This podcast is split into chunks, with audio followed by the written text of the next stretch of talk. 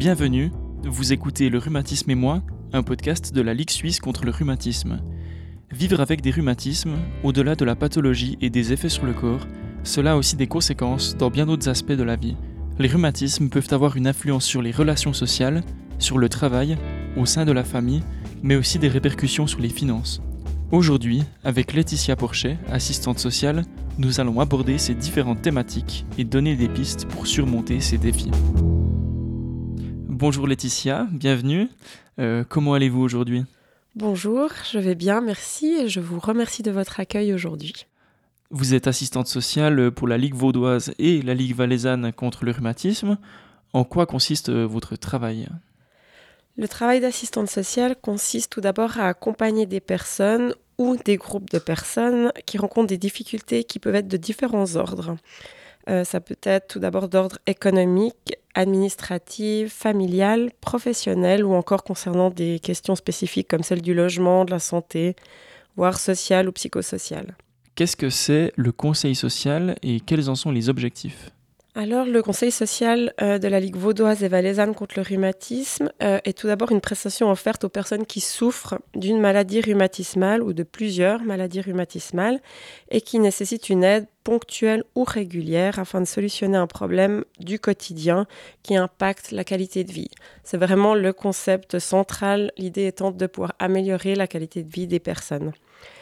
L'objectif du conseil social, c'est donc d'accompagner euh, ces personnes le temps qui est nécessaire afin de retrouver leur autonomie et d'assurer ainsi l'intégration, que ce soit au niveau social, communautaire ou professionnel. Et les contacts que les assistants sociaux ont avec les personnes peuvent se faire soit au domicile des personnes, au bureau de la Ligue ou par téléphone. Voilà, les besoins sont évalués selon les situations. Quand généralement les personnes viennent demander votre soutien? Alors, ce que l'on observe dans la majorité des situations, c'est que les personnes font appel à nous lorsqu'une situation pose problème et handicape le quotidien. Très souvent, malheureusement, j'ai envie de dire, la situation est déjà en crise lorsque les personnes concernées nous contactent et c'est ce qui nécessite une prise en charge plus ou moins rapide afin de pouvoir apaiser la situation. Ce qu'on observe, euh, ce qui est la réalité des personnes, c'est que lorsque la santé est atteinte, leur capital énergie est fortement diminué et il est dévolu à couvrir les besoins vitaux, ce qui fait que l'énergie, et l'investissement nécessaire dans des démarches administratives euh, peut être fortement diminué. Et euh, c'est là que le conseil social permet de soulager la personne via un accompagnement, une écoute ou une orientation professionnelle. Dernièrement, par exemple, j'ai reçu un appel d'une maman euh, dont le mari souffre de rhumatisme et qui a deux petits-enfants et qui, euh, suite à des problèmes financiers, euh, se sont retrouvés avec deux loyers non payés, avec un risque d'être, de recevoir une fin de bail et de devoir quitter le logement. Et là, du coup, on est intervenu pour pouvoir trouver une solution pour payer le loyer, les loyers arriérés, le loyer en cours, pour que la famille puisse reprendre une situation assainie. Et puis, euh, sinon, ça peut être aussi, euh, bah voilà, il y a régulièrement des questions de budget serré qui font que les personnes nous, nous contactent parce que forcément, quand on est atteint dans sa santé, ça signifie des frais médicaux euh, plus importants et revoir le budget et ça déséquilibre fortement. Donc, la, problématique financière est souvent quand même à l'origine de la prise de contact. Et puis, une des questions qui revient aussi très très souvent actuellement, c'est le manque de médecins. Ça, c'est aussi une porte d'entrée qu'on voit de plus en plus et que les personnes n'ont plus accès à un médecin de famille ou à un spécialiste parce qu'il n'y en a plus de disponible, tout simplement. Nous allons parler pendant la prochaine demi-heure d'une multitude de thèmes. Euh, peut-être pouvons-nous commencer par la question de l'impact sur les relations sociales. Euh, quels sont les premiers obstacles qui apparaissent à l'annonce du diagnostic à l'entourage? Alors, euh, le premier obstacle que je mentionnerais, peut-être pas directement vis-à-vis -vis de l'entourage, mais déjà personnel, c'est d'accepter le diagnostic, euh, c'est pas forcément évident parce que euh, quand un diagnostic nous tombe dessus, forcément qu'on remet en question toute notre organisation, notre vie, notre quotidien. Donc il y a déjà là une acceptation personnelle euh, à faire. Et puis euh, ensuite, euh, quand bien même il peut y avoir un soulagement lorsqu'on reçoit aussi le diagnostic, ce qui est paradoxal, mais voilà, on sait ce qu'on a. Euh, on est aussi au pied d'une montagne parce qu'on doit revoir tout son réseau, toute son organisation, des fois aussi professionnelle, ce qui n'est pas rien. Et puis par rapport à l'entourage, forcément ça dépend de la situation de chaque personne, des liens familiaux, amicaux qui existent ou qui n'existent pas généralement. Euh, on s'aperçoit qu'il y a des entourages qui peuvent être très très soutenants, aidants, avec voilà toute la le, dossier des proches aidants aussi qui se mettent en place. Et puis on observe aussi qu'il y a des personnes qui souhaitent euh, ne pas faire intervenir leur entourage et puis qui peuvent garder la pathologie pour eux ou alors se distancer de leur entourage pour justement ne pas se ressentir comme un poids pour euh, leurs proches. D'où aussi l'importance du service social qui peut soulager et puis permettre de, garder sa sphère privée euh, intacte. C'est quoi un peu les différentes réactions qu'ont généralement euh, l'entourage Alors, en règle générale, les personnes nous, nous mentionnent un entourage soutenant. Euh, c'est souvent quand même ce qu'on observe, euh, mais qui va de pair avec une gêne de la personne qui ne souhaite pas déranger ou importuner euh, bah, généralement ses enfants qui ont leur propre vie avec les petits-enfants ou, voilà, ou les frères et sœurs. Mais en général, on observe un entourage soutenant, pour autant que la famille soit une famille unie. Quelles sont les problématiques qui reviennent le plus souvent dans vos consultations? Les thématiques financières et d'adaptation de vie sont les deux thèmes centraux que je mentionnerai, euh, qui reviennent régulièrement dans les consultations sociales. Donc c'est vrai que les problèmes de santé euh, mettent souvent longtemps à être reconnus par les assurances sociales et ceci impacte la réalité financière des personnes puisqu'on observe souvent des semaines ou des mois où les personnes doivent euh, bah voilà, faire les recherches euh, en assurance sociale, remettre en place un équilibre financier et ça, ça impacte fortement les réalités financières avec des retards de paiement qui peuvent intervenir et qui bousculent vraiment tout le quotidien des personnes. Et puis d'un autre côté, l'adaptation de vie euh, est également un terme central, puisque forcément, ben, avoir une maladie rhumatismale, donc vivre au quotidien avec des douleurs, sous-entend des traitements, un réseau médical à mettre en place avec des suivis qui sont souvent quand même, euh, en plus d'être réguliers, parfois assez lourds, avec une fatigue aussi, et ceci nécessite de revoir toute une organisation quotidienne, que ce soit au niveau du travail, de la vie familiale, de la vie personnelle. Et ça, c'est vrai que c'est un sujet qui, euh, qui occupe beaucoup hein, au niveau des consultations.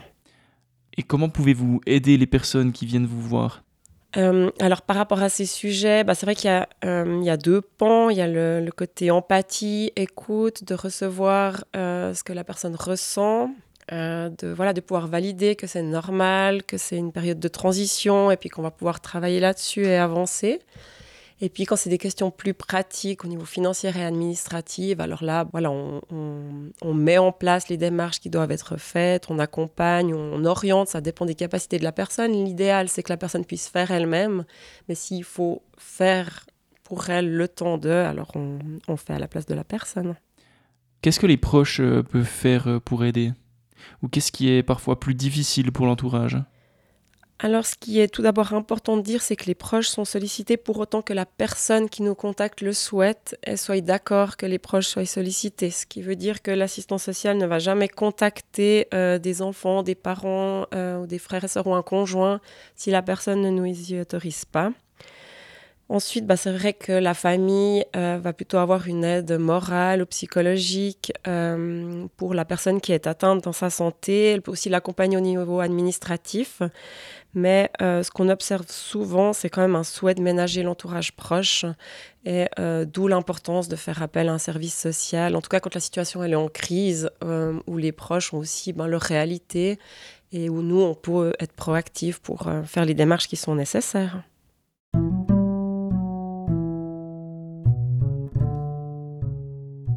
Au-delà des conséquences sur notre cercle social, vivre avec des rhumatismes chroniques cela pose aussi un certain nombre d'interrogations concernant notre capacité à travailler et donc euh, notre revenu.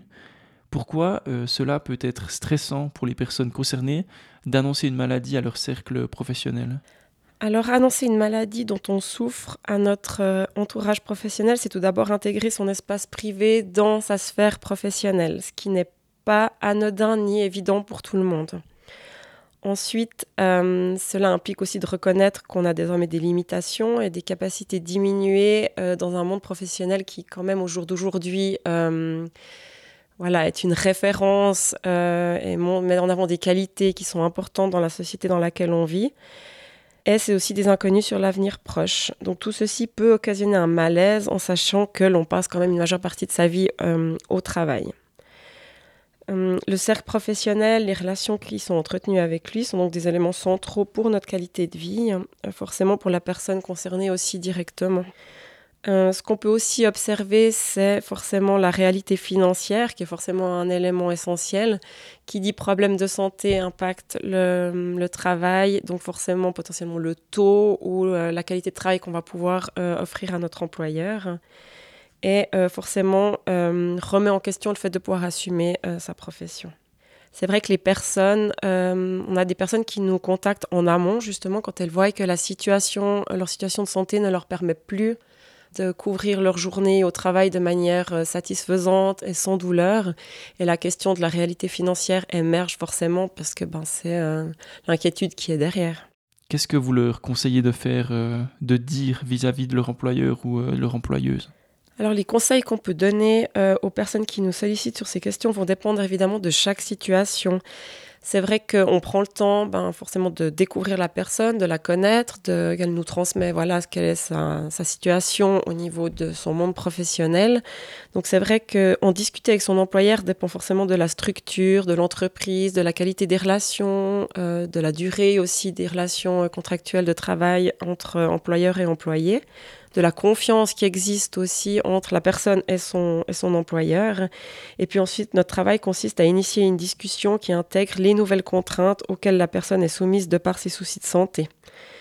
Euh, donc généralement, on peut initier une discussion avec l'employeur ou alors euh, pas euh, si la personne ne le souhaite pas, effectivement. Quand vous dites initier une discussion, ça veut dire que vous allez, vous, à la rencontre aussi de l'employeur? Alors, c'est assez rare. Si la personne le demande, euh, personnellement, je le fais volontiers. Euh, nous, on a la liberté de pouvoir accompagner les personnes, que ce soit pour une quelconque démarche administrative auprès d'une administration ou euh, voilà, pour un rendez-vous, que ce soit auprès de l'office AI ou de l'employeur. Donc, moi, je le fais très volontiers en sachant qu'on garde toujours en mémoire que la personne doit être autonome, donc on va plutôt la laisser y aller par elle-même, mais on accompagne volontiers si cela s'avère nécessaire. Est-ce que l'employeur ou l'employeuse peut nous licencier pour motif de maladie? Que dit la loi par rapport à ça? Alors en Suisse, les employés sont protégés euh, de par la loi euh, dans le sens où on ne peut pas être licencié lorsqu'on bénéficie d'un arrêt maladie. Euh, donc la durée de protection dépend de la durée du contrat de travail. Elle est généralement de 30 jours lors de la première année de service. Ensuite, si ça fait entre 2 et 5 ans qu'on travaille auprès du même employeur, on a 90 jours de protection et au-delà de la sixième année, 180 jours. Euh, je me permets de préciser qu'un service social n'est pas un service juridique, ça c'est aussi important. Donc ça veut dire que lors de nos consultations, euh, l'assistant social peut tout à fait informer d'un contenu législatif ou des différentes lois qui existent, les expliquer, mais en aucun cas on ne fait de conseil juridique. Si cela s'avère nécessaire, on va orienter, on a des partenaires au niveau du réseau qui offrent des services juridiques. Euh, on peut aussi euh, accompagner la personne avec ou simplement l'orienter vers un service qui pourra lui donner des conseils juridiques. Nous avons parlé de la question du travail, des changements que cela peut impliquer. Euh, ça a souvent des conséquences financières également. Il peut y avoir des dépenses supplémentaires dues à la maladie, mais aussi une perte de gain. comment les personnes concernées peuvent-elles réagir à cela? Alors tout dépend des personnes et de la souffrance qu'elles subissent au quotidien. Euh, la perte financière est souvent importante et c'est pourquoi il est important, de mon point de vue, de prendre contact avec un service social qui peut s'assurer que les aides existantes soient sollicitées et mises en place. Euh, beaucoup, beaucoup trop souvent, euh, l'accès aux assurances sociales est méconnu. Euh, d'ailleurs, par rapport à ça, il y a une récente étude qui vient d'être faite par Prosénectuté Suisse, qui est sortie euh, récemment, qui montre, en tout cas dans le, dans le cas des prestations complémentaires à l'AVS et à l'AI, qu'il y a 30% euh, des personnes qui auraient droit, qui n'y ont pas accès, et la raison principale est le manque de connaissances que cela existe. Donc ça veut dire avoir peut-être plus de contact avec des assistants, des assistantes sociales et aussi euh, avoir accès à de la documentation Alors voilà, exactement. Euh, moi, je privilégierais l'accès à un service social pour obtenir l'information directe. Euh, la documentation est très bien faite, mais si on a un service social qui nous donne la bonne directement, c'est peut-être plus facile que souvent de se retrouver devant des présentoirs qui sont très bien faits, mais constitués de plein de choses qui peut-être ne nous concernent pas. Donc il y a l'indemnité journalière pour perte de gain en cas de maladie, la LAMAL, l'assurance invalidité, l'assurance chômage, les prestations complémentaires, l'aide sociale. Euh, comprendre toutes ces aides, c'est vraiment pas une tâche facile. Comment y voir un peu plus clair? Alors effectivement, euh, un grand nombre d'assurances sociales existent et il n'est pas toujours évident de s'y retrouver lorsque cela est nécessaire. D'autant plus, rappelons-le, quand on est atteint dans sa santé et qu'on a vraiment d'autres considérations plus importantes euh, à prendre en compte ou qu'on est tout simplement limité. Donc bien souvent, ces personnes sont diminuées dans leur capacité de s'investir dans les recherches et la situation est encore plus dramatique pour les personnes qui ne parlent pas le français. On s'aperçoit aussi que pour les non-francophones, la situation est d'autant plus difficile.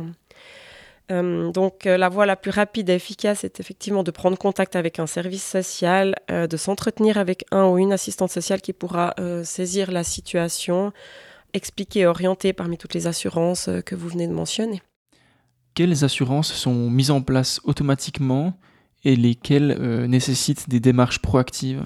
Alors, à part quelques exceptions cantonales, euh, mais qui sont relativement peu euh, fréquentes. Aucune assurance, j'ai envie de dire, ne va être mise en place euh, systématiquement et automatiquement il est euh, généralement nécessaire de faire une démarche pour enclencher une demande d'aide ou un droit auprès de telle ou telle assurance. Après, la démarche peut être faite euh, par un employeur, par la personne elle-même ou euh, avec l'aide d'un service social, de son médecin, mais il y a toujours une démarche proactive à faire en amont. Et quels sont les principaux obstacles et les difficultés que l'on peut rencontrer en faisant ces démarches? Ce que l'on peut observer, c'est que les obstacles sont multiples pour euh, en arriver à, bénéficier d'une assurance sociale. En premier lieu, la connaissance des aides existantes. On dit que nul n'est censé ignorer la loi et pourtant beaucoup de droits et d'aides sont méconnus en Suisse. Alors c'est le paradoxe, on est dans un monde où la, formation circule énormément, mais euh, peut-être qu'elle n'atteint pas non plus tout le temps les personnes qui en ont réellement besoin. Donc ça, on s'aperçoit qu'effectivement, il y a une méconnaissance. Et puis peut-être tout simplement aussi que quand on n'est pas concerné, ben, on ne s'intéresse pas parce que ben, on n'a pas besoin de ces, euh, de ces aides. En second lieu, je citerai aussi les démarches administratives en elles-mêmes. On peut tout à fait les comprendre, elles sont nécessaires et pertinentes pour assurer que l'aide intervienne au bon endroit. Par contre, les formulaires et les documents à annexer sont souvent effectivement assez fastidieux et complexes à, compléter, d'autant plus si on ne parle pas la langue dans laquelle ils sont rédigés. Et puis, je mentionnerai encore aussi euh, deux choses, euh, les délais de traitement qui peuvent être aussi un petit peu euh, voilà, contraignants dans le sens où ça peut prendre du temps jusqu'à ce que les décisions soient rendues. Et après, il faut encore les comprendre, les décisions, parce qu'elles sont souvent aussi euh, très voilà, législatives, juridiques. Et puis là, se faire accompagner pour les comprendre peut aussi être une bonne, une bonne chose. Et puis, on observe aussi souvent une certaine gêne de la part des personnes d'aller solliciter des aides. Pour l'assurance invalidité, on parle de la réadaptation qui prime sur la rente. Qu'est-ce que ça veut dire? Alors, l'assurance invalidité est une assurance qui date de 1960 et qui a connu plusieurs révisions depuis 60 ans. Et il est vrai que depuis euh, qu'elle existe, quand on parle d'assurance invalidité, de l'AI, on, pense souvent à la rente mensuelle que la personne peut toucher. Toutes les révisions qui ont eu depuis ces années euh, ont mis en place différentes choses qui sont englobées dans l'assurance AI, notamment euh, les mesures de réadaptation. Il faut savoir que la rente AI n'est euh, versée que dans de rares situations et qu'en priorité, l'assurance va évaluer s'il y a d'autres possibilités de réintégrer la personne sur le marché du travail, que ce soit en adaptant son lieu de travail à sa pathologie ou alors en proposant une formation dont le métier est adapté à ses limitations de santé. Malgré toutes les assurances et les aides qui sont en place, euh, il y a malheureusement passablement de personnes qui passent entre les mailles euh, du filet social. Comment explique-t-on cela? Et surtout, qu'est-ce qu'on peut faire pour éviter ce phénomène? Ce phénomène peut être expliqué encore une fois par la méconnaissance du système et des aides existantes. Hum, la complexité de l'accès aux aides ou le ressenti de la complexité, ça dépend, peut aussi être un élément d'explication. Et puis on observe aussi également des cas limites qui sont à cheval entre deux assurances sociales. Et là, ça peut aussi être typiquement les personnes qui se retrouvent un temps sans aide parce que ben elles rentrent un petit peu dans les conditions d'accès d'une assurance sociale, un petit peu dans une autre. Et là, on s'aperçoit qu'on peut vite rentrer dans des euh, dans du ping-pong administratif euh, qui pour la personne est une douleur supplémentaire puisque ben, elle doit quand même faire face aux réalités du quotidien. D'où aussi dans ce, genre de situation d'être accompagné par un service social qui peut intervenir et équilibrer la situation d'une manière un petit peu plus euh, rapide pour arriver à une solution d'apaisement pour la personne.